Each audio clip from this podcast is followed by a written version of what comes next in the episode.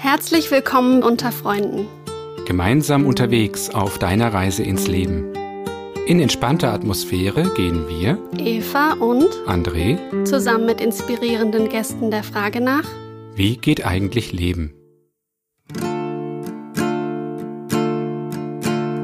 Home, I'm going home. I need a land to feel my soul. Take me home, take me home green, green hills and far away. Home, I'm going home. I need a land to feel my soul. Take me home, take me home over the green, green hills and far away. Es gibt scheinbar unendliche Möglichkeiten, den eigenen Lebensweg zu gestalten. Beruflich wie auch persönlich sind wir in unseren Breitengraden wahrscheinlich so frei in der Entfaltung wie noch nie zuvor. Und das ist genial und gleichzeitig auch hochkomplex.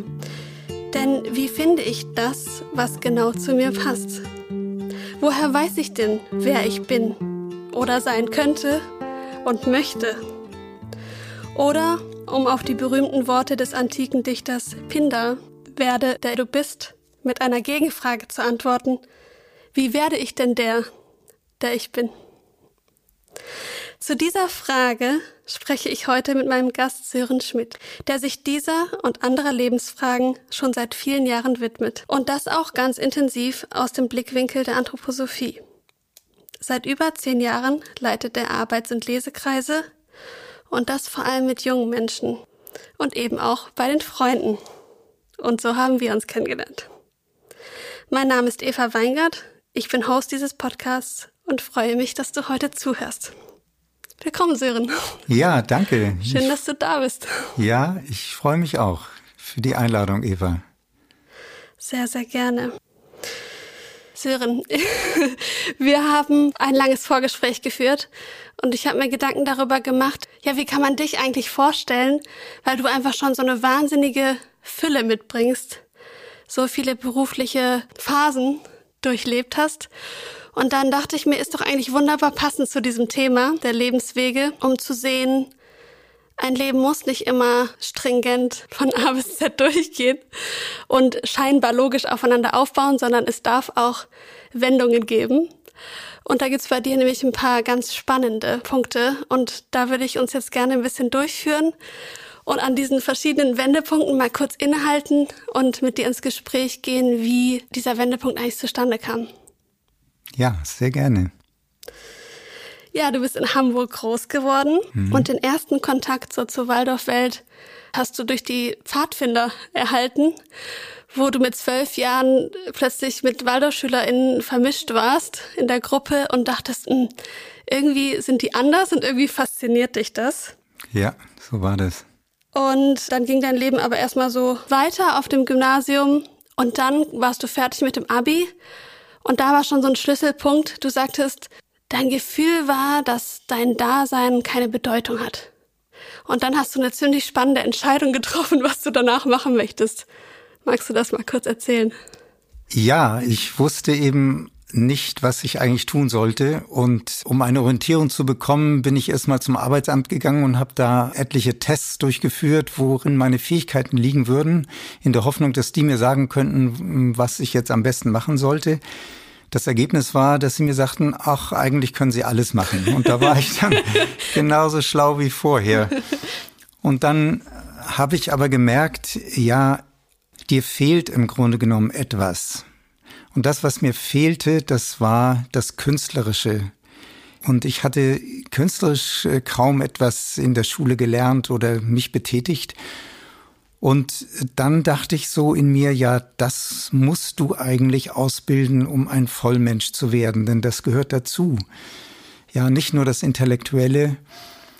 Und so bin ich dann dazu gekommen, auf eine Schauspielschule zu gehen in Stuttgart. Da bin ich hingefahren, habe mir das mal angehört und war total fasziniert, was ich dabei erleben konnte habe mich da beworben und die haben mich zu meinem, meiner großen Äh, zu meinem äh, großen Verwunderung, aber auch großen Freude haben die mich dann genommen. Ja, du hattest auch gesagt, das war das, was du am wenigsten bis dato konntest. Ja, das war genau das, wo ich das Gefühl habe, da brauche habe ich den größten Nachholbedarf. Deswegen hatte ich mich entschlossen, da möchtest du rein in diese Tätigkeit. Total spannend finde ich schon mal, weil die meisten, würde ich jetzt mal unterstellen, gehen eher in die Richtung, wo sie sich schon am wohlsten fühlen, wenn sie aus der Schule kommen, wo es vielleicht schon am besten klappt. Von den Fächern her, ne? Ja. du hast einfach genau die andere Entscheidung getroffen. Ja, das habe ich. Äh, und das andere ist ja, hat ja auch seine Bedeutung, seine, seine Berechtigung, nicht? Aber bei mir war das so, dass ich, wie du das am Anfang auch sagtest, eigentlich einen Lebenssinn suchte und so dieses Gefühl hatte, ja, die Wissenschaft, die kann dir ja eigentlich nicht mehr weiterhelfen, denn in der Wissenschaft kann man alles letzten Endes äh, doch erklären. Aber in der Kunst, da kann man eben etwas ganz Neues erleben. Und die Schauspielkunst war das, wo ich mich am fremdesten fühlte sozusagen und dachte, ja, das machst du jetzt. Mhm. Du hast schon zwei Dinge jetzt gesagt. Einmal hast du vorhin gesagt, du hast dich nicht als Vollmensch gefühlt. Da würde ich gerne später mit dir noch drüber reden. Das ist ja erstmal ein ungewöhnlicher Begriff vielleicht ja. für einige. Was bedeutet das eigentlich? Und zweitens, trotz deiner Skepsis gegenüber der Wissenschaft, wie du sie gerade beschrieben hast, bist du genau dann in die Wissenschaft danach gegangen, nach deiner Ausbildung. Und zwar zurück in den Norden nach Berlin. Ja. Und hast da dein Medizinstudium aufgenommen. Dann ging es wieder zurück in den Süden nach Freiburg. Da hast du dich weiter der Wissenschaften gewidmet und hast Biologie studiert und mhm. darin promoviert in Pflanzenphysiologie. Ja. Wie kam das denn jetzt wieder?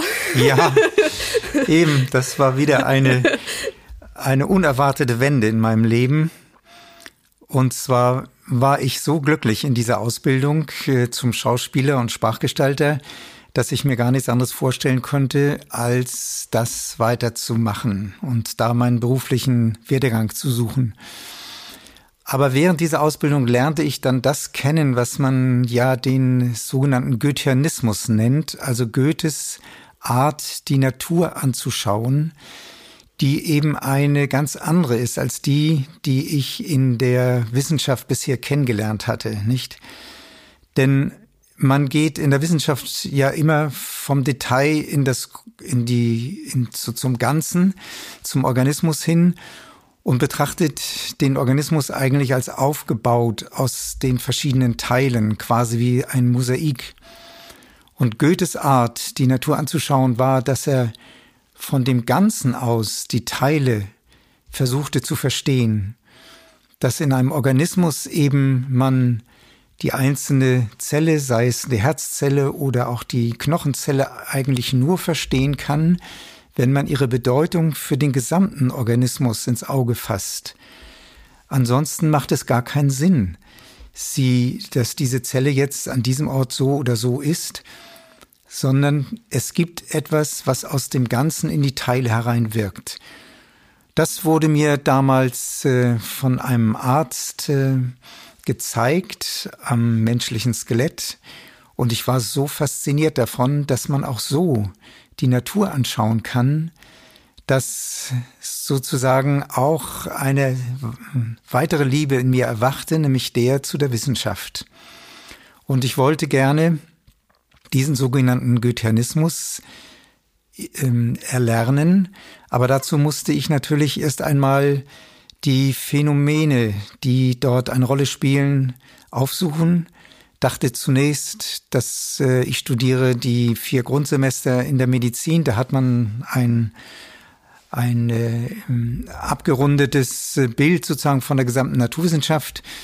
Aber das war dann doch zu oberflächlich, merkte ich sehr bald und bin dann in die Biologie gewechselt und habe da das Studium dann zu Ende geführt und noch promoviert in dem Bereich habe aber auch während dieser Zeit dann Kurse organisiert für Studenten, die ähnliche Fragen hatten wie ich, die auch den Goetheanismus aus kennenlernen wollten.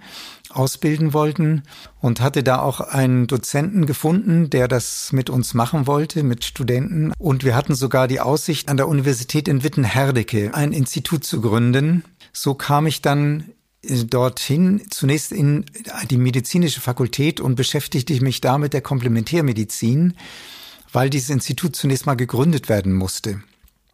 Ja, und das war sozusagen mein, der Übergang nach meiner Promotion in das Berufsleben, dass ich dann dort mich mit Komplementärmedizin und Forschungsschwerpunkten in diesem Bereich beschäftigt habe.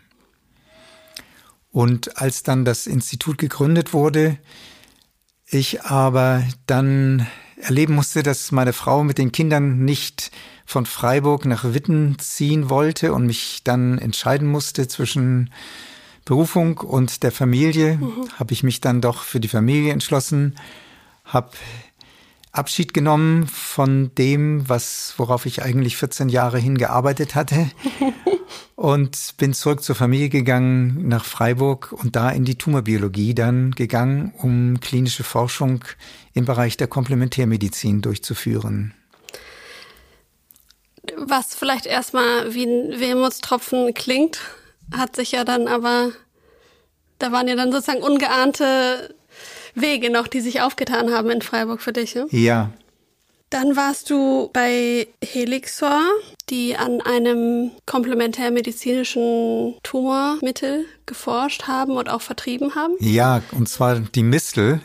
Aus der Mistel, das ist eine Anregung von Rudolf Steiner gewesen, aus äh, diesem Schmarotzer, der eben auf äh, Bäumen wächst, daraus ein Mistel, ein, ein Krebspräparat äh, zu erstellen, ein Mistelextrakt für die Krebstherapie. Und dazu bin ich gekommen, weil ich eines Tages einen Anruf kriegte von einem Freund, der mir sagte, du Sören, da ist eine Stelle ausgeschrieben bei der Firma Helixor. Äh, die wollen jemanden für die klinische Forschung haben, der eine Brücke schlägt zwischen Naturmedizin und herkömmlicher Medizin, Schulmedizin, das ist doch genau das, was du mhm. gemacht hast bisher. Und dann sagte dieser Freund, aber weißt du, das ist äh, im Grunde genommen, er selber arbeitete nämlich auch in der Pharmaindustrie schon, das ist eine Nummer zu groß für uns, äh, das, das können wir nicht. Ja, und dann habe ich das äh, beiseite geschoben, habe nicht darauf reagiert und eine Woche später kriegte ich einen zweiten Anruf von einem anderen Freund, der mir sagte, du Sören, da ist eine Stelle ausgeschrieben bei der Firma Helixor. Das ist doch genau das, was du gemacht hast, was du im Moment äh, eben tust. Und äh, ja, dann dachte ich, meine Güte, wenn jetzt zweimal von außen da die Nachricht zu dir kommt, dann ist das doch vielleicht ein Signal, dem mhm. man nachgeben sollte. Hab mich da beworben und die haben mich tatsächlich genommen.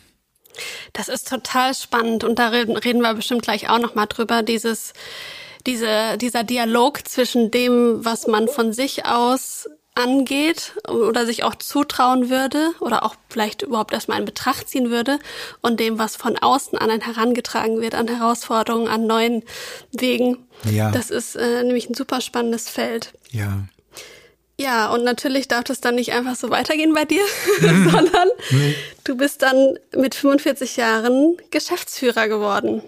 Das heißt, ja. du hast nochmal eine andere Ausrichtung angenommen, hast dann den Betriebswirt gemacht, dann den MBA, also den Master of Business Administration zwischen Chicago und Deutschland warst viel unterwegs in China, Korea, Thailand, Südamerika, Kanada, USA, in verschiedenen europäischen Ländern und auch in Russland.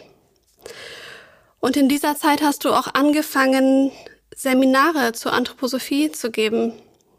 Und das heißt mit den Büchern von Rudolf Steiner, vor allem mit Philosophie der Freiheit und Wahrheit und Wissenschaft. Ja, das heißt, da hat das angefangen, beziehungsweise davor hattest du, glaube ich, auch während deines Studiums selber schon teilgenommen an, an Lesekreisen, die du aber nicht selber geleitet hast. Ja, das ist richtig. Vor allen Dingen bei einem Philosophen in Basel, der Werner Moser, der ganz äh, tiefe Einblicke mehr ge gewährt hat in diese Grundwerke von Rudolf Steiner.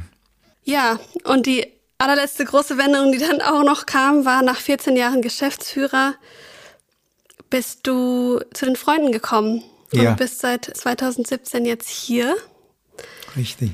und bist Koordinator für das Freiwilligendienstprogramm ESK, Europäischer Solidaritätskorps. Ja. Das heißt also, du hast in deiner Biografie von der Kunst bist du in die Wissenschaft, in die Wirtschaft und jetzt im Sozialen gelandet. Ja. Das ist ja ein wahnsinniger Blumenstrauß an Lebenserfahrung Ja, und Arbeitserfahrung. Das, das ist es wirklich. Und ich äh, habe das auch immer so erlebt, dass eben dieser grundsätzliche Wechsel in meiner beruflichen Ausrichtung und in der Ausrichtung meiner Ausbildung mich auch immer wieder mit ganz anderen Menschen eben zusammengeführt hat, nicht? Ganz andere Gruppen auch von Menschen. Denn die, die wissenschaftlich ausgerichtet sind, sind doch äh, andere Menschen als die, die in der Kunst ihre Aufgabe sehen oder in der Wirtschaft. Und das habe ich immer als eine große Bereicherung empfunden. Und gleichzeitig muss ich sagen, dass äh, ich das so das Gefühl hatte, ich bin geführt worden in gewisser Weise. Oder man könnte vielleicht auch sagen, ich habe mich selber geführt, aber nicht so, dass mir das immer bewusst war in dem Moment. Im Nachhinein hat es immer sehr viel Sinn gemacht, das, was ich Ja. dann erlebte. Aber die Schritte selber, die kamen unerwartet für mich.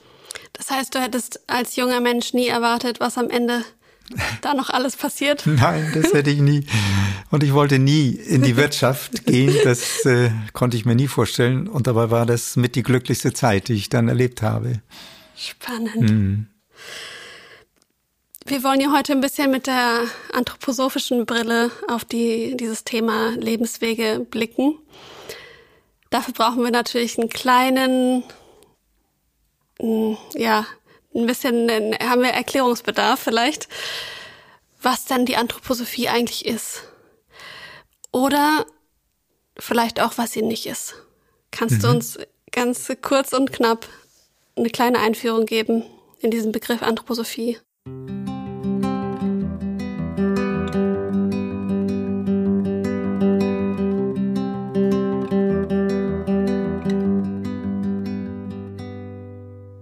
Ja, das ist natürlich ein weites Thema, aber ich werde es äh, gerne versuchen. Also, die Anthroposophie ist das Ergebnis der Geisteswissenschaft. Und Rudolf Steiner hat es mal so charakterisiert, dass er sagte, die Anthroposophie in Form der Geisteswissenschaft, die möchte das Geistige im Menschen zum Geistigen im Weltall führen. Also die Anthroposophie äh, schaut die Welt als Geist getragen, Geist durchdrungen an und eben nicht so, wie das in manchen Religionen jedenfalls der Fall ist, dass auf der einen Seite das göttlich-geistige ist und auf der anderen das materielle und äh, dass das wie zwei Gegensätze sind, sondern auch alles Materielle, was um uns herum ist, ist letzten Endes von einem Geistigen durchdrungen und ist Ausdruck eines Wesenhaften. Okay, Ja. das klingt jetzt erstmal relativ komplex, vor allem Ja. wenn man das vielleicht zum ersten Mal hört. Vielleicht hilft es auch noch zu sagen, dass die Sprache in der Anthroposophie oder die die Anthroposophie beschreibt, manchmal auch etwas ungewöhnlich erstmal sein kann. Natürlich, denn unsere Sprache ist ja aus, äh, ausgelegt darauf, dass wir die physisch-materiellen Dinge beschreiben, äh, nicht äh, da. Das ist Ausdruck unserer Sprache. Und wenn man jetzt den Blick aber auf etwas lenken will, was äh, dem Denken nur zugänglich ist oder auch in einer übersinnlichen äh, Wahrnehmungswelt eben durch die Ausbildung weiterer Sinne, die uns durch die Natur nur veranlagt sind, aber die wir durch Meditation und Konzentrationsübungen dann ausbilden können. Die Welt, die sich uns dann erschließt, für die brauchen wir sozusagen ei- eigentlich eine eigene Sprache und deswegen haben diese Worte oft hinweisenden Charakter. Wenn sie aus der Sinneswelt genommen sind und wir sie aus dem Alltag sozusagen gebrauchen. Was heißt denn das Wort Anthroposophie eigentlich? Ja, das äh, übersetzt heißt es ja die Weisheit vom Menschen. Mhm. Also der Mensch steht im Mittelpunkt der Anthroposophie, muss man sagen. Und ist das äh, eine Philosophie? Äh, es hat auch eine Philosophie. Es ist äh, äh, im im, wenn, es, wenn man es nicht missversteht, könnte man sagen, es ist eine Weltanschauung. Aber eine Weltanschauung eben nicht im Sinne einer Theorie, sondern in dem Sinne, wie ich die Welt anschaue.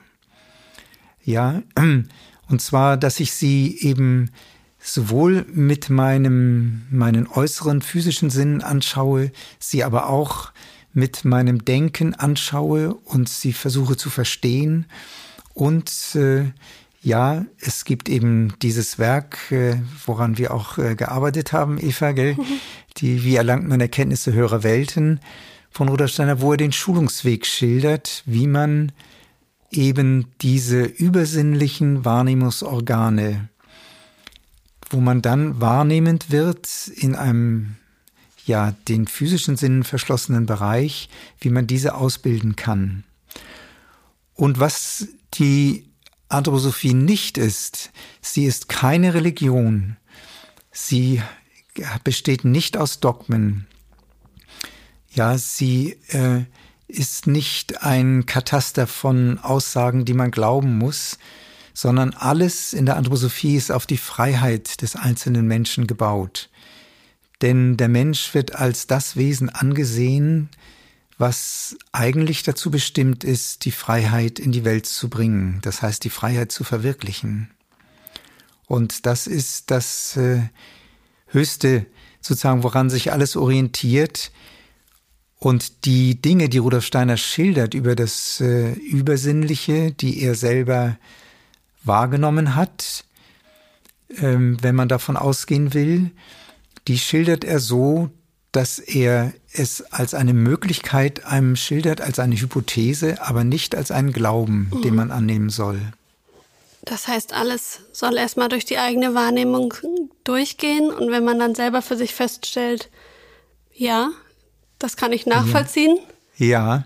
Ist das, meinst du das so? Ja, wobei natürlich es äh, nicht immer möglich ist, die eigene Wahrnehmung auszubilden. Mhm. Aber man kann doch durch die eigene Vernunft diese Dinge versuchen zu verstehen und in einen Zusammenhang zu bringen.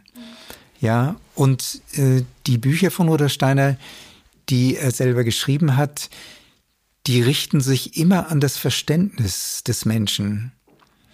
Denn das ist ja so wie in jeder Wissenschaft, nicht? Wenn ich an der Uni Geografie oder Geologie studiere, dann lerne ich auch viele Dinge über die Welt, die meiner Wahrnehmung noch nicht gegeben sind. Aber ich lerne sie zu verstehen. Und wenn ich mal dahin komme, an diesen Orten zu sein, wo die Dinge sich auch der Wahrnehmung erschließen, dann verstehe ich das, was ich äh, dann vor mir habe. Und so ist es auch in der Anthroposophie gemeint, dass es im Wesentlichen um ein Verständnis zunächst einmal geht. Und warum denkst du, dass eine anthroposophische Betrachtung hilfreich sein könnte, wenn man versucht, seinem eigenen Kern oder seinem eigenen Lebensweg näher zu kommen?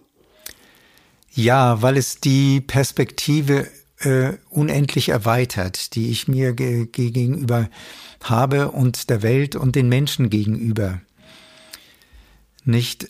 Also nehmen wir zum Beispiel, was ja ein sozusagen eine zentrale Aussage ist, Reinkarnation und Karma, also Wiederverkörperung und Schicksal. Ja, dass der Mensch hier auf Erden ist und dass sein Geist nach dem Tode in eine geistige Welt hereingeht und in einem nächsten Leben wiedergeboren wird, aber eben mit den Früchten, die er aus den vorherigen Leben mitnehmen kann. Und wenn man sich jetzt anschaut, äh, die verschiedenen Menschen um einen herum, auch in der eigenen Familie, mit wie unterschiedlichen Anlagen, die äh, ausgestattet sind, nicht mit welchen Begabungen die in das Leben hereintreten und andere eben müssen sich diese Begabungen erst im Laufe der Zeit erwerben, dann macht es sehr viel Sinn, auch sich diesen Gedanken mm, für, für möglich, immerhin für möglich zu erachten, dass es so etwas gibt. Und äh, dann habe ich auch einen ganz anderen Sinn in meinem eigenen Leben, nämlich eben an der Vervollkommnung meiner eigenen Fähigkeiten und Begabungen zu arbeiten, weil ich dann auch in der Welt besser unterstützend, helfend tätig sein kann und ich diese Früchte eben auch in meine weiteres Erdenleben und in meine weiteren Inkarnationen mit hineinnehmen werde. Okay, jetzt haben wir schon ein paar Begriffe gehört, ja. die vielleicht nicht so geläufig sind. Also du hast von Karma und Reinkarnation gesprochen. Mhm. Vielleicht hat der ein oder andere das schon mal im Zusammenhang mit dem Buddhismus gehört. Ja, ja. Genau, da ist das ganz ähnlich, diese Auffassung. Es gibt natürlich auch im Buddhismus verschiedene Richtungen.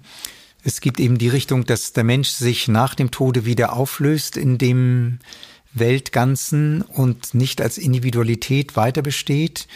Aber es gibt auch diese Richtung, die durchaus in diese Richtung äh, denken, dass der Kern des Menschen weiter als Individualität auch im Nachtodlichen existiert und im nächsten Leben dann auch wieder in einer Verkörperung eben erscheint, nicht? Und das ist sehr ähnlich im Buddhismus, das ist richtig. Und es wäre ja auch merkwürdig, wenn in der Anthroposophie etwas auftauchen würde, was noch nie irgendjemand, ja. äh, wovon irgendjemand etwas gewusst hat oder davon gesprochen hat. Ja. Ja, das finde ich auch das Spannende in der Beschäftigung mit der Anthroposophie, dass ich immer Bruchstücke wiedererkenne aus anderen Philosophien, auch äh, teilweise Religionen oder Weltanschauungen. Ja. Das äh, finde ich total spannend, tatsächlich. Ja. Eben deswegen ist oftmals der Inhalt weniger das Besondere in der Anthroposophie, sondern die Form, mhm. dass nämlich äh, Rudolf Steiner versucht hat, diese Inhalte, die früher mehr eben dem religiösen Bewusstsein zugänglich waren, jetzt in die wissenschaftliche Form zu bringen und sie dem vernünftigen Denken zugänglich zu machen. Okay, also wir haben jetzt schon mal gelernt, in der Anthroposophie geht man davon aus, dass es das Bewusstsein gibt, den Geist, der über eine Lebensspanne hinaus sich weiterentwickeln kann. Ja. Hm. Von was geht man denn aus zum Thema Lebensweg? Gibt es schon eine Art Vorbestimmung oder ist das ganz frei? Ja. Was sich so in einer Lebensspanne passiert. Gute Frage, nicht? Viele verstehen Karma eben so oder Schicksal, dass mein Leben vorbestimmt ist. Mhm. Aber die Anschauung in der Androsophie ist eine andere. Das Karma ist dasjenige, was sozusagen Bedingungen in meinem Leben schafft. Aber jeder Mensch hat Bedingungen in seinem Leben. Ja, es macht einen Unterschied, ob ich äh, am, in der Nähe des Nordpols aufwachse oder ob ich äh, im äh, Amazonasgebiet aufwachse. Also die, die ländliche Umgebung, die geografische Umgebung macht etwas aus, die Sprachumgebung wirken auf mich ein, meine Familie, all diese Dinge äh, sind ja Bedingungen, die ich vorfinde und die mein Leben prägen. Und so ist eben auch die Anschauung des Schicksals, dass Dinge in mein Leben treten werden, die ich bewirkt habe durch meine Taten in einem früheren Leben, aber dass nicht nur solche Dinge in mein Leben hereintreten, sondern dass eben auch das Schicksal ganz neu beginnen kann, dass also etwas ganz Neues ähm, sich ereignet und das nicht die Wirkung von Schicksal ist. Und das andere, der andere Aspekt ist eben, selbst diese Dinge, die als Schicksalswirkung in mein Leben hereintreten, wie ich mit diesen umgehe und wie ich handle, aufgrund dieser Gegebenheiten, da bin ich vollkommen frei als Mensch. Also ich werde nicht bestimmt, was aus meinem Leben wird, sondern sie sind nur der Anlass für mich, gewisse Dinge zu erleben und daraus etwas Neues zu entwickeln. Und es ist eben überhaupt nicht im Sinne der Anthroposophie das so zu verstehen, als würde Schicksal Strafe bedeuten für etwas, was ich falsch gemacht habe, sondern Rudolf Steiner sagt mal, das Schicksal meint es immer gut mit einem. Das heißt, in dem Schicksal wirken Kräfte, die mir ermöglichen, mich weiterzuentwickeln und Dinge, die ich bisher noch nicht entwickeln konnte, jetzt äh, auf eine neue Stufe zu heben und damit eine äh, Weiterentwicklung für mich zu ermöglichen. Also es ist, das Schicksal ist eine Hilfe, es ist nicht eine Strafe. Mhm. Und wie, also was könnte denn unser Ziel sein, wenn wir uns dann nochmal an die initialen Fragen so erinnern? Wie werde ich ich? Ja. Wie werde ich zu dem, der ich ja eigentlich schon bin? Hm, wie kann ich mich da annähern? Ja. Gibt es denn überhaupt den, also gibt, gibt es dieses Konzept überhaupt von, ähm, das bin ich und das ist mein Kern und ich versuche mich dahin zu entwickeln in diese eine bestimmte Form oder ist es eigentlich auch ganz frei und es kann in alle möglichen Richtungen sich entwickeln oder ist es schon ist es schon das Ziel sozusagen wie eine Zwiebel ähm, die verschiedenen Schalen mit der Zeit abzutragen und immer näher ranzukommen ja. an das eine die eine Version von einem selbst genau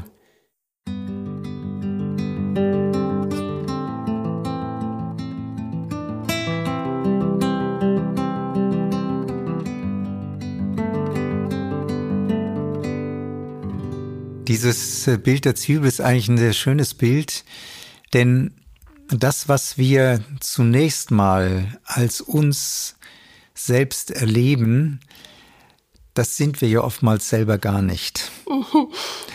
Und äh, ich erinnere noch auch aus meiner Jugend, äh, dass ich natürlich so wie jeder Mensch auch vor die Frage gestellt war, ja, wer bist du eigentlich? Und dann dachte ich mir so, jetzt wartest du mal die großen Ferien ab und dann hast du Zeit, darüber nachzudenken und das zu erleben. Und dann waren die großen Ferien vorbei und ich wusste immer noch nicht, wer ich bin. Ja. Überraschung. Ja, ja, ja, das ist genau. kein sechs Wochen Projekt. nee. Ja, und man muss eben immer mehr sozusagen zu dem Kern kommen, denn das, was wir als unser Selbst erleben, das sind in aller Regel eben unsere Hüllen. Das ist mehr das Seelische, was uns umgibt, was den eigentlichen Kern umgibt. Nicht mein Charakter, meine äh, Gestimmtheit sozusagen, ja, so ähm, wie ich normalerweise reagiere auf die Welt. Aber das sind doch alles noch äh, Dinge, die mir von meinen physischen oder seelischen Gegebenheiten zukommen und der eigentliche Kern, das Wesen, mein Ich, das ist eben unabhängig davon, von dem, was in Sympathie und Antipathie lebt. Mhm. Und das ist, kann man sagen, nur der Anlage nach da und um es in die Verwirklichung zu bringen, muss der Mensch tätig sein, aus dem eigenen Ich heraus, muss Impulse entwickeln, muss Initiative entwickeln und muss dadurch überhaupt sich erst in die Welt bringen. Okay, spannend. Ja, es ist vielleicht nicht so ganz äh, einfach, die, mhm. dem zu folgen. Aber das schildert Rudolf Steiner schon in diesem Buch, Die Philosophie der Freiheit, äh, dass erste wirklich grundlegende Werk von ihm, wo er eben darauf hinweist, äh, dass jedes Ding in der Welt Ausdruck seiner Gesetzmäßigkeit ist. Jede Blume, jeder Löwe ist Ausdruck des Löwengesetzes. Ähm, jedes einzelne Exemplar ist sozusagen die Verwirklichung dessen, was das Wesen ausmacht, die Art, nicht, die dem zugrunde liegt. Aber bei dem Menschen ist es so, dass er erstmal nur der Möglichkeit nach da ist und die Wirklichkeit durch ihn selber in die Welt gebracht werden muss. Hm, kannst du das vielleicht noch ein bisschen konkretisieren? Also ich verstehe, es gibt eine Idee sozusagen der Kern von dieser Zwiebel. Ja, genau. Mhm. Die ist schon da, ja, aber sie ist noch nicht sichtbar, ja, genau. weil sie noch verdeckt ist von den ganzen Hüllen und ja, vielleicht den Erwartungen, Prägungen, Vorstellungen von sich selbst, Ja. Fremdbildern, genau. Mhm. so in etwa. Ja, das, was man so in sich trägt, wie man von außen geprägt worden ist, nicht? Und dadurch auch das Selbstbild eben geformt wird. Und wie könnten wir da näher rankommen? Ja, Du hast das den Begriff des Vollmenschen auch da mal in den Mund genommen, wo es um deine Jugend auch ging, ja, dass du dich noch nicht so gefühlt hast oder Ja. damit du so wirst, musst du bestimmte Dinge tun. ja, ja. Ist das auch die, diese Idee? Der Vollmensch ist im Kern? Ja, das liegt dem zugrunde. Das war mir natürlich damals noch äh, unbewusst, aber Ja. ich habe einfach gefühlt, äh, dass ich noch nicht wirklich zu dem erwacht bin, was in mir liegt.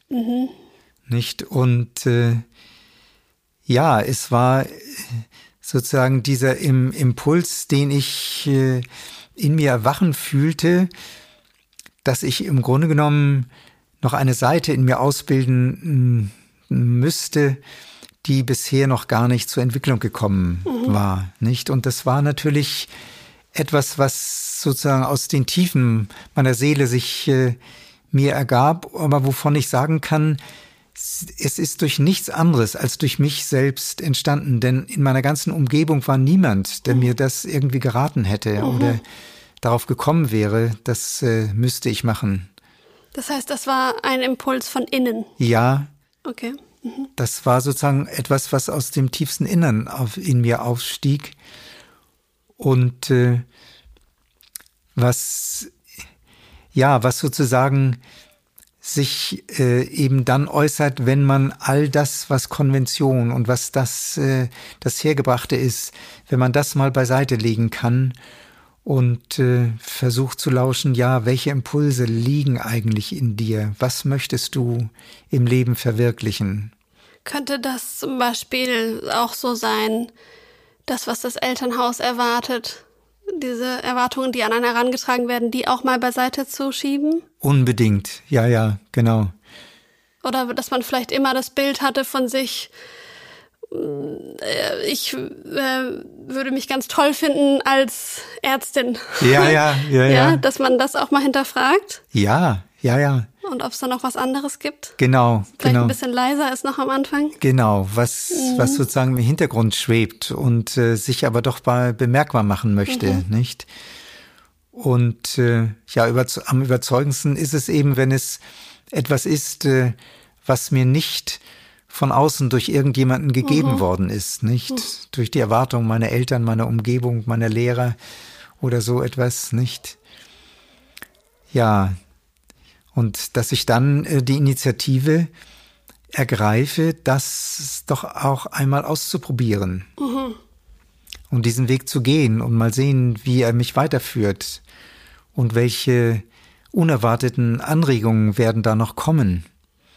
Das ist ja oft das Spannende, dass dann, wenn man einen Impuls gefasst hat, äh, plötzlich ganz neue Dinge ins Leben treten und äh, einen dann erkennen lassen, wie der Weg weitergehen kann. So ein bisschen auch dieses bekannte Bild der, der Türen.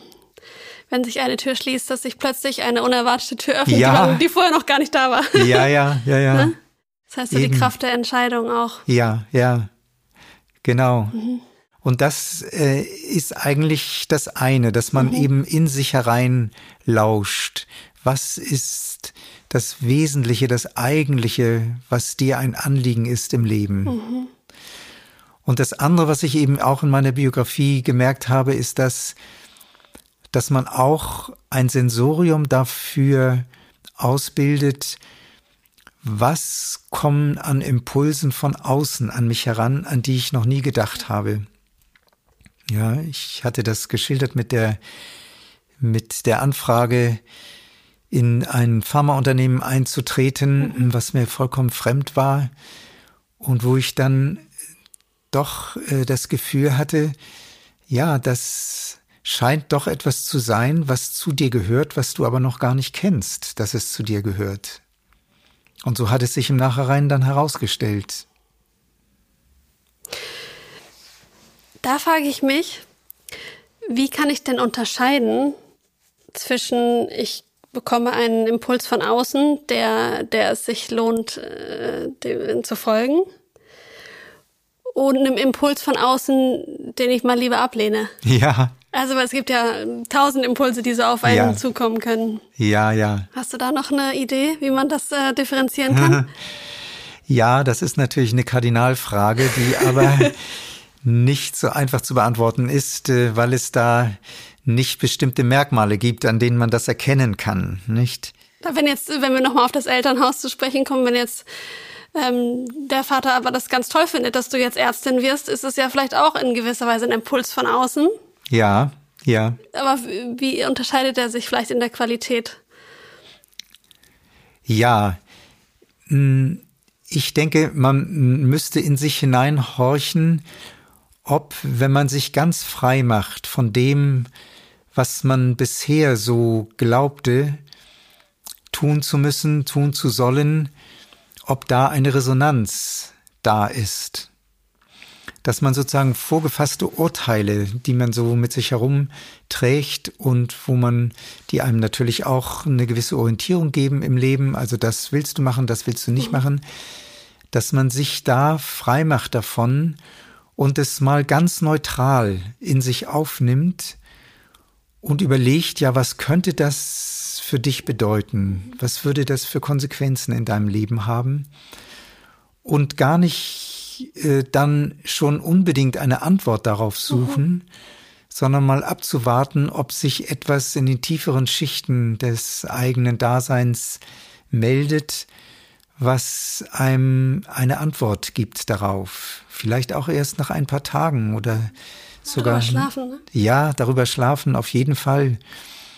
Aber dass man ganz neutral und, und sozusagen nicht mit Sympathie und Antipathie mit dieser Frage umgeht, sondern sich ihr mal ganz äh, sozusagen ungeschützt, will ich mal sagen, aussetzt und schaut, welche Wirkungen äh, sie auf mich haben und was für eine Resonanz ergibt sich da in meinem Innern. Könnte das auch mit dem Bauchgefühl zusammenhängen, mit der Intuition? So ein bisschen? Durchaus. Das mhm. äh, kann das damit äh, zusammenhängen, dass einem dieses Bauchgefühl dann eben auch sagt, ja oder eher nein. Das äh, solltest du nicht machen, ja. Und wenn man sich zum Beispiel für das eine oder das andere entschieden hat, ähm, dann den Weg geht, dann kann es ja sein, dass es auf diesem Wege wiederum ähm, gewisse Impulse gibt, die eine Korrektur sozusagen wie einladen. Einladen, mhm. genau. Und dass ich auch dafür offen bin, dass ich also nicht sage, so jetzt habe ich mich entschieden, jetzt mache ich das so. Jetzt ziehe ich durch. Jetzt ziehe ich das durch, das muss man natürlich auch mal ja. machen, um äh, gegen Widerstände äh, nicht gleich einzuknicken. Mhm. Aber ähm, dass man auch äh, guckt, ja, gibt es eben noch wiederum anderes, was dir jetzt sagen will, ja, du bist auf dem richtigen Weg oder na, überdenk das nochmal. Vielleicht äh, kommt noch eine andere Anfrage jetzt äh, an dich heran, äh, die du auch berücksichtigen äh, solltest, ja natürlich. Also wachsam sein eigentlich, achtsam, oder? Ja, das ist diese wachsam. Achtsamkeit. Ja, mhm. ja. Genau. Das ist eine große Aufgabe. Ja, das ist es. Aber das ist ja auch das Schöne und das ist ja auch das Bereichernde in dem Leben, dass es nicht Dinge sind, die man sozusagen in einer Checkliste abhaken kann. Mhm. Ja sondern das ist das Lebendige des Lebens, nicht? Dass man immer wieder gefordert ist, ganz von neuem sich dem Leben auszusetzen und Entscheidungen zu treffen. Und dann auch zu den Entscheidungen zu stehen, denn es müssen die eigenen Entscheidungen sein, ja. Nur dann äh, bin ich wirklich ich selbst, wenn es meine Entscheidungen sind. Und das ist ja auch das Ziel des Menschen, dass er ein Mensch in dem Sinne wird, dass er aus Freiheit sich entscheidet, sein Leben zu führen Und Freiheit bedeutet eben nicht aus Willkür, sondern aus Einsicht in die Notwendigkeit, das, was das Richtige ist. das ja. Richtige. Mhm. Und das Richtige, das ist eben für jeden anders, mhm. nicht? Ja. Und mhm. äh, deswegen gibt es nicht allgemeine Rezepte, denen man folgen kann, sondern jeder muss da seinen eigenen individuellen Weg finden. Deswegen sagt Rudolf Steiner ja auch, jeder Mensch ist eine Art für sich. Also das, was im Tierreich eine Art ist, ist bei uns im Menschenreich der individuelle Mensch, der einzelne Mensch. Und so unterschiedlich wie die Tierarten sind, so unterschiedlich sind auch die individuellen Menschen. Kann das auch eine Art von Einsamkeitsgefühl auslösen? Ja, ja, das kann es durchaus also keiner versteht mich eigentlich so richtig? Ja, ja, ja. Dieses Gefühl, das hat man sicher immer wieder auch mal mhm. auf diesem, auf diesem Wege, dass man gerade dann, wenn man am meisten bei sich selber ist, dass man dann eben das Gefühl hat, ja, du bist ein Einzelwesen und alle anderen Menschen sind verschieden von dir, mhm. nicht? Und doch tragen wir ja etwas in uns, nämlich die Möglichkeit, die Welt zu verstehen, was wiederum die Brücke bilden kann zwischen mir und der Welt.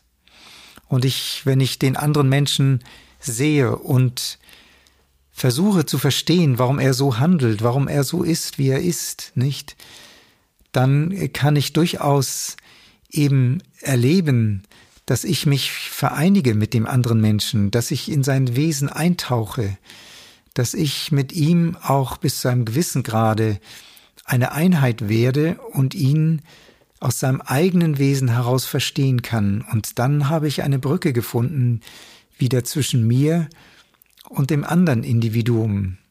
Empathie. Die Empathie, genau.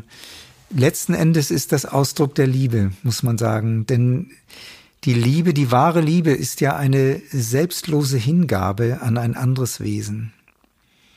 Nicht eine aktive, selbstlose Hingabe. Das ist die Liebe, nicht? Und wenn ich die Liebe nur zu mir selber habe, dann werde ich einsam. Natürlich muss ich auch mich selber lieben, aber ich muss auch die anderen lieben können.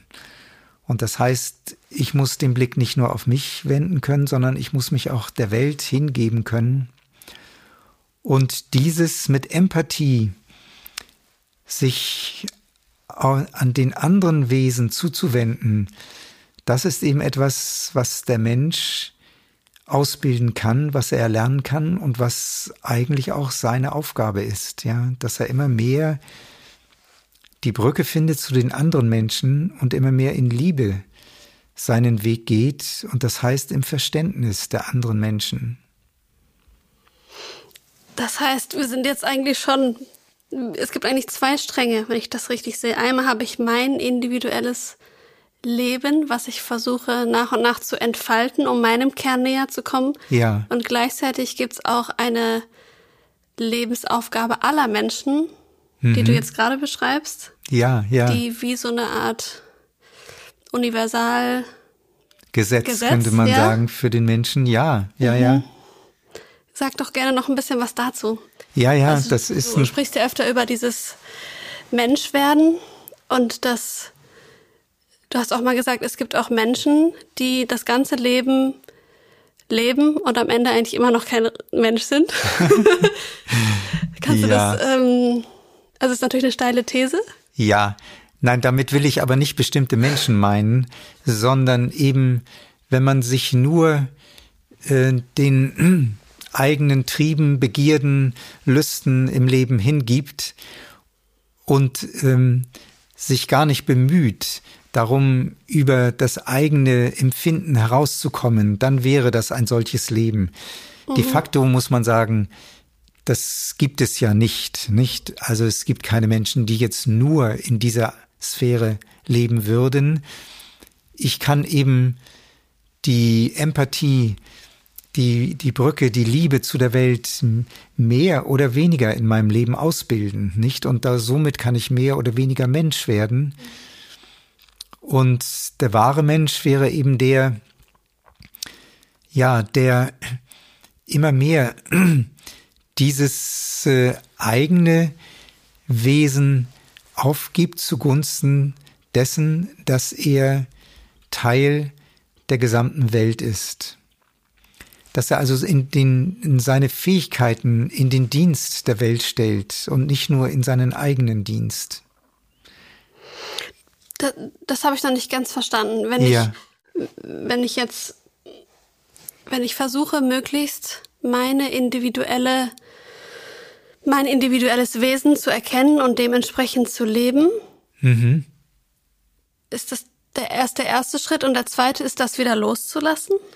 Oder ist es eine mhm. Parallelexistenz? Ja, nein, es ist ja so, ähm, dass wenn ich selber leben will, dann kann ich das ja nur, indem ich handelnd in der Welt auftrete. Ich muss ja irgendwo tätig werden, mhm. ja, um mich zu verwirklichen. Also im Beruf zum Beispiel. Ja, zum Be mhm. Beruf, genau. Das äh, kann aber natürlich auch sozusagen in, in dem Studium sein. Mhm. Das kann in, in vielfältiger Art und Weise, äh, muss ich ja in der Welt tätig werden, um überhaupt äh, mich zum Ausdruck zu bringen, nicht? Klar, sonst wird es ja irgendwann auch ein Hirngespinst. Sonst, ja, sonst, sonst äh, eben, genau, verliere ich den Zusammenhang mhm. mit der Welt, nicht? Ja, und da wird natürlich jeder Mensch, und das ist dann das, worin sich die Individuen unterscheiden, wird an einer anderen Stelle, an einem anderen Ort in der Welt sich verwirklichen. Und mhm. der eine als Künstler, der andere als äh, Techniker, als Lehrer, als Arzt, als Landwirt, nicht? Das sind ja alles ganz unterschiedliche Berufe, in denen ich mich der Welt hingebe, nicht? Und wo man nicht sagen kann, der eine hat eine größere Bedeutung als der andere, sondern äh, in jedem dieser Tätigkeitsfelder, und es gibt unendlich viel mehr, da kommt es eben darauf an, diene ich der Welt, diene ich also den äh, den Dingen, die um mich herum sind, sind es die Menschen oder sind es die Naturwesen? Oder arbeite ich eben nur zu meinem eigenen Vorteil? Ja, dass ich, äh, und das tut ja keiner äh, ganz und gar, aber die einen äh, sehen eben den Sinn des Lebens darin, äh, möglichst viel Freude und Glück zu haben und vielleicht viel Geld zu verdienen nicht? Und die anderen sehen den Sinn darin, das, was notwendig ist, damit die gesamte Menschheit eine positive Entwicklung durchmacht, dem meine Kräfte, meine Fähigkeiten zu Verfügung zu stellen und in diesem Sinne wirksam zu werden, nicht? Könnte sich das nicht auch ergänzen? Diese zwei Pole? Ja, die können sich auch ergänzen und ich muss auch durchaus immer wieder mal etwas für mich selber tun, denn sonst äh, kann es ja sein, dass ich krank werde, dass ich äh, Kräfte verliere und gar nicht mehr für die anderen da sein kann oder für die Welt. Also es ist nicht nur der Altruismus gefragt, wenn es notwendig ist, ist auch der Egoismus gefragt, aber der Egoismus eben nicht in dem Sinne, dass ich es auf Kosten der andere tue, sondern dass ich für mich etwas tue, damit ich wieder für die Welt reif werden kann und äh, etwas in die Welt bringen kann, nicht? Viele Menschen sagen ja, wenn du in diesen Zustand von vom Fluss kommst, vom Flow ja. und vielleicht auch daran andockst, was zu dir passt, zu deinen Fähigkeiten, ja. dass dann auch im Außen Dinge passieren, wie zum Beispiel plötzlich bekommst du Geld dafür, was du tust. Mhm. Mhm. Plötzlich hast du besonders viel Freude. Ja. Würdest du das auch aus anthroposophischer Sicht so sehen, dass das dann in der Regel irgendwann zusammenfällt? Oder kann das auch sein, man, ähm, man ist in einer Art Kampfmodus, weil man denkt, dass das ist meine Bestimmung, das für die Welt zu tun oder für die Gesellschaft aber ich stoße auch auf viele Widerstände und oder habe vielleicht verdient vielleicht kein Geld oder habe keinen Erfolg mit dem, aber es ist ja. trotzdem mein Weg. Ja. Oder wie würdest du das so dieses Außen innen beschreiben. Ja, ja, ja, ja. Ja, das ist interessant. Äh, denn dieses Gefühl des Flows, das heißt, dass ich mich auf einer Bahn empfinde, die äh, jetzt die richtige zu sein scheint und die unterstützt wird. Ähm, das ist ja ein wunderbares Empfinden, ja. äh, wenn man sich in diesem Zustand befindet. Und doch kann es natürlich sein, dass ich übersehe, dass möglicherweise der Weg in die falsche Richtung geht. Ja. Okay. das heißt, cool. ich denke, ich äh, muss mich immer wieder fragen, auch, äh, ja, ist das auch wirklich der Weg, der zu dem Ziel führt, das ich mir selbst gewählt habe? Das kann ja durchaus sein, nicht? Ähm, und Rudolf Steiner sagt auch mal, ich sollte unbedingt immer an meinen Entschlüssen festhalten, egal wie viele Widerstände es gibt im Leben, es sei denn, ich habe eingesehen, dass das die falschen Entschlüsse waren. Das kann ja sein, nicht, dass ich dahin komme. Aber die Widerstände, die sollten mich nicht daran hindern, daran festzuhalten. Und das heißt natürlich auch, äh, dass dieses Gefühl des Flohs nicht das einzige Kriterium sein kann, ob ich auf dem richtigen Weg bin, sondern es könnte durchaus so sein, dass ich gegen äh, den gesamten Widerstand meiner Umgebung äh, an einem Entschluss festhalte, weil ich ihn als den richtigen und notwendigen erkannt habe und er sich dann wahrscheinlich auch im Nachhinein als, der, als das richtige Handeln dann zeigen wird, wenn ich einfach weiß, ja, das ist das Richtige, nicht? Und dass vielleicht die Menschen in meiner Umgebung ganz andere Motive haben, die sie leiten und lenken und deswegen nicht in Übereinstimmung sind mit dem, was ich jetzt äh, tue, sollte nicht immer jedenfalls äh, die Anerkennung der Umwelt das Maß sein, was mich leitet, nicht? Denn das kann auch sehr oberflächlich, äh, aus oberflächlichen Gründen kommen. Das stimmt. Gibt es denn Indikatoren vielleicht, die einem so ein bisschen signalisieren, ja, das könnte der richtige Weg sein. Also wir hatten, mhm. ne, der Flow kann ein ja. Indikator sein, aber manchmal ja. ist er das ja nicht. Was könnte es denn noch sein? Ist es vielleicht eine innere Ruhe? Ja, äh, die innere Ruhe, ähm, die sich ja daraus ergibt, dass wenn ich eben etwas erkannt habe, was notwendig ist, dass ich dann ja, nicht mehr im Zweifel bin darüber, dass das, was ich tue, das Richtige ist. Ja, auch wenn es äh, noch so sehr gegen Widerstände äh, kämpfen muss, nicht?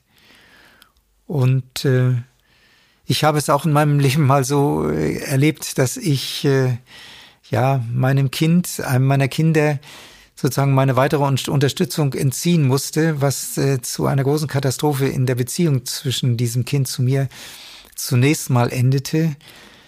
Aber ich. Finanzielle Unterstützung? Finanzielle mhm. Unterstützung war das ja, weil ich merkte, er kommt auf diese Art und Weise nicht zu dem, was eigentlich in ihm liegt.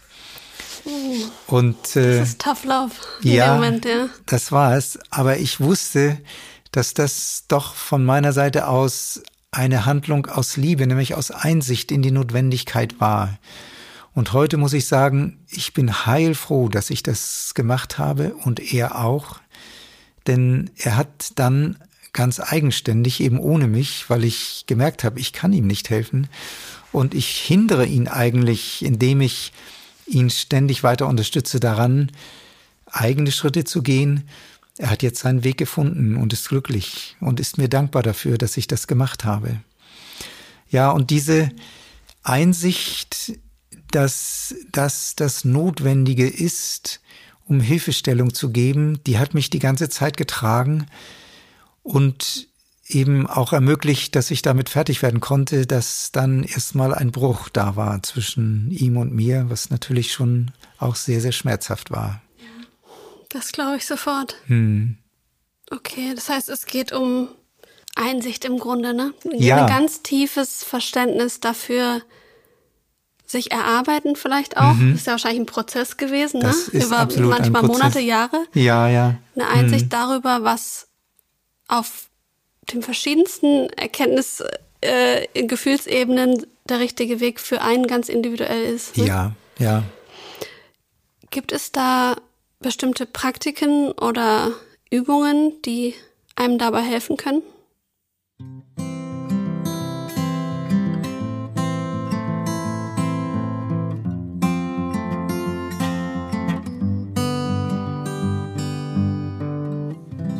Ja, es äh, gibt da äh, schon eine Reihe von Übungen.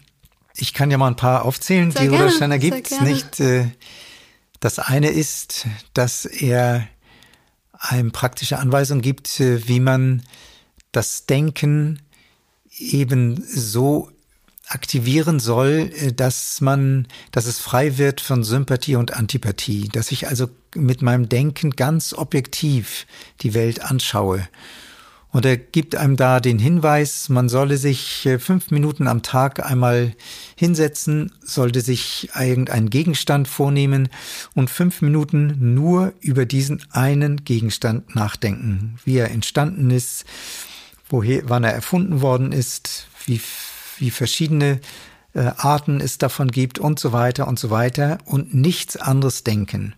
Man denkt, das ist doch äh, ganz leicht, aber wenn man es ausprobiert, fünf Minuten dabei zu bleiben, Fokus, dann ne? ist das äh, schwierig, weil so oft dann anderes hereinkommt aus den ja, Erinnerungen, aus den Gefühlen, aus dem, was man jetzt gerade wahrnimmt, was man hört oder so. Und diese Disziplin im Denken zu haben, dass ich ganz bei der Sache bleibe, ja, das hilft einem doch auch, die Dinge so verstehen zu lernen, wie sie wirklich sind. Das ist mal das eine. Mhm. Und das andere ist, wäre zum Beispiel, dass ich äh, meinen Willen schule, dass ich mir etwas vornehme zu tun, jeden Tag äh, um die gleiche Zeit, mir irgendeine Handlung überlege, die ich normalerweise nie gemacht hätte. Und nur weil ich sie mir vorgenommen habe, übe ich sie jetzt aus. Ja, das schult ungeheuer die Willenskräfte, so dass man eben auch dann lernt im Leben nicht aufzugeben, auch wenn die Widerstände größer werden um einen herum. Das kann ja auch was ganz Banales sein, wie jeden Tag um 5 Uhr gehe ich für eine Minute nach draußen. Ja, das eben. Das kann etwas ganz, ganz äh, Profanes sein, ja. Oder ich schaue immer an die Decke. Ja, ja, ja. Oder ich wechsle das Taschentuch von einer äh, Tasche in die andere oder so etwas. Mhm. Äh, eine ganz kleine Handlung, die ich aber aus eigener Initiative und aus eigenem Willen tue. Ja, und das Dritte wäre, dass man versucht, eine möglichst gleichmäßige Stimmung zu erzeugen in den Situationen, wo man entweder verleitet ist, himmelhoch jauchzend oder zu Tode betrübt zu sein. Ja, dass man sozusagen ein gewisses Gleichmaß in der Gefühlswelt äh, versucht zu erreichen.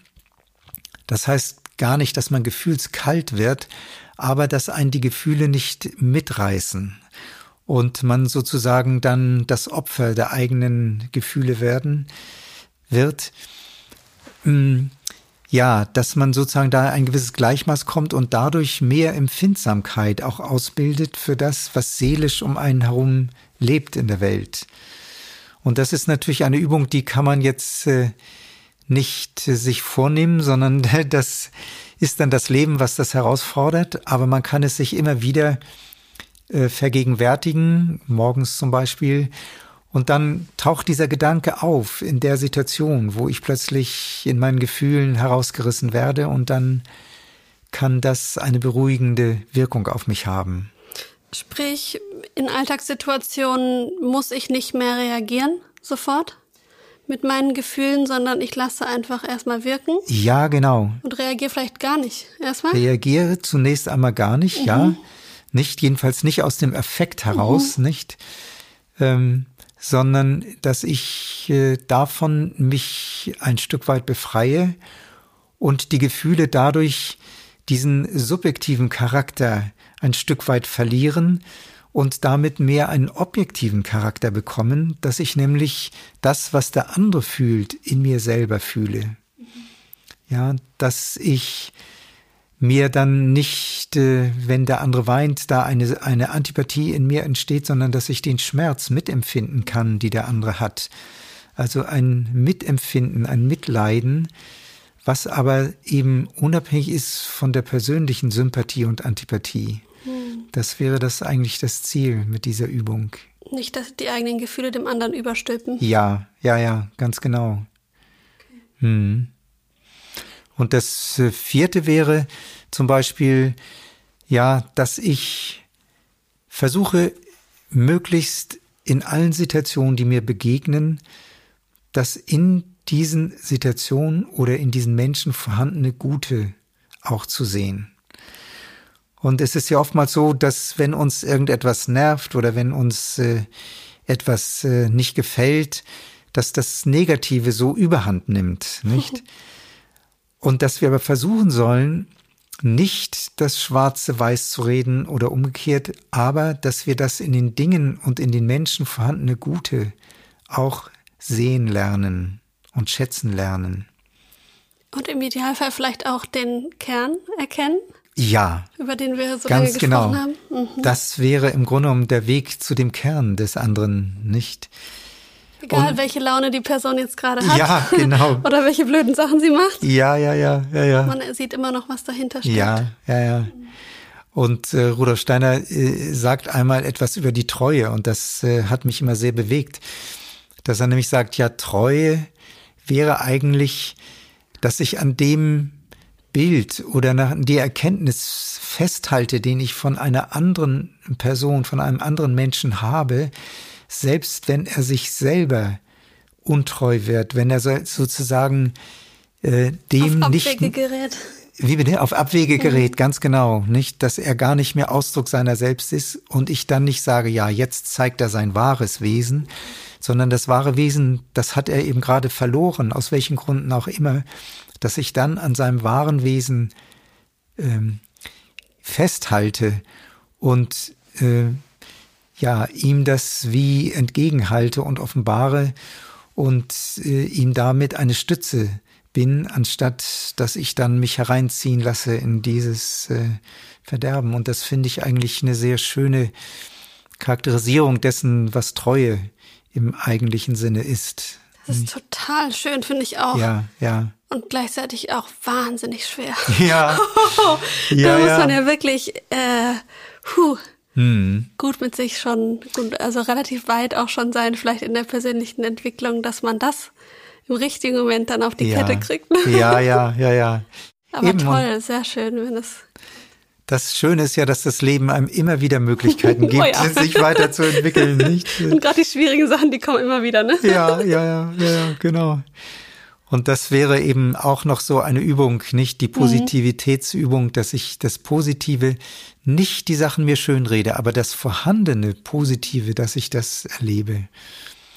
Und die, die fünfte Übung, die er da angibt, ist, dass man dann offen ist, jederzeit offen ist, Neues zu lernen im Leben und sich nicht sagt, nee, das habe ich noch nie gehört, das kann so nicht sein, sondern dass man immer offen ist, dass etwas Neues ins Leben hereintreten kann und man noch etwas äh, dazulernen kann zu dem, dass man sich also in der Entwicklung befindet, nicht?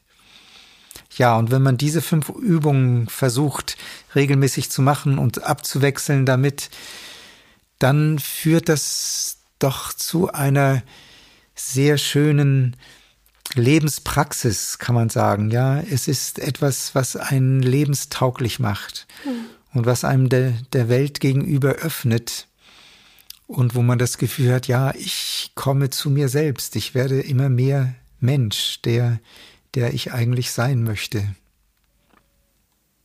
Sehr schön. Ja, vielen Dank, dass du uns auf jeden Fall auch nochmal diese fünf Übungen mit auf den Weg gegeben hast. Ja, gerne. Gibt es noch etwas, was du abschließend unseren Hörerinnen und Hörern vielleicht mitgeben möchtest, wenn sie sagen, ich möchte mich gerne auf den Weg machen, mich besser kennenzulernen?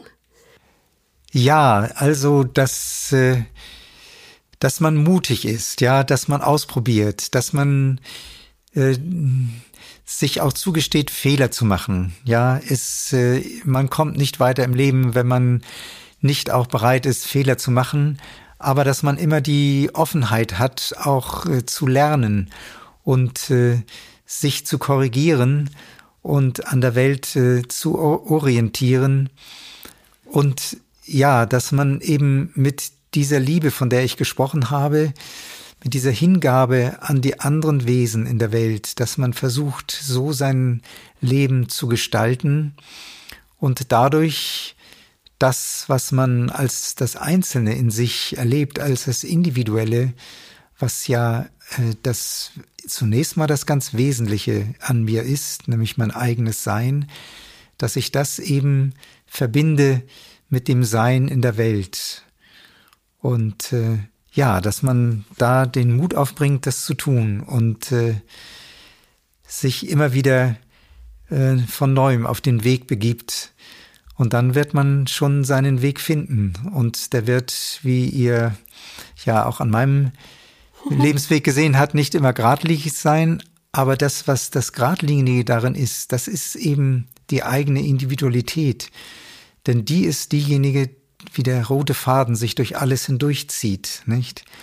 Und wo man dann merkt, ja, ich habe an allem, was ich erlebt habe, bin ich reicher geworden, bin ich reifer geworden. Und das ist ja eigentlich das Wesentliche, was wir uns wünschen im Leben zu tun. Vielen Dank für dieses Gespräch und für diese ermutigenden Worte nochmal am Ende. Und für euch da draußen, gilt wie immer, wenn ihr Rückmeldungen habt, geben möchtet, findet ihr in den Show Notes diverse Links zu unserem Instagram-Profil, zum Beispiel freunde-waldorf. Es gibt auch die Möglichkeit, uns über WhatsApp zu kontaktieren. Da kannst du dann deine Meinung, deine Fragen auch gerne an Sören nochmal äh, noch ähm, zum Ausdruck bringen. Ja, sehr gerne. Und ja, dann bleibt mir eigentlich gar nicht mehr viel übrig zu sagen. Vielen Dank nochmal, Sören, dass du hm. hier warst. Ja, danke Eva für die Einladung. Das hat mich sehr gefreut. Schön. Und danke auch an dich da draußen, dass du so lange zugehört hast. Und wir hoffen, denke ich mal beide, dass du etwas mitnehmen konntest aus diesem Gespräch für dein ganz persönliches Leben und für deinen Weg. Alles Gute. Alles Gute und wir hören uns in drei Wochen wieder.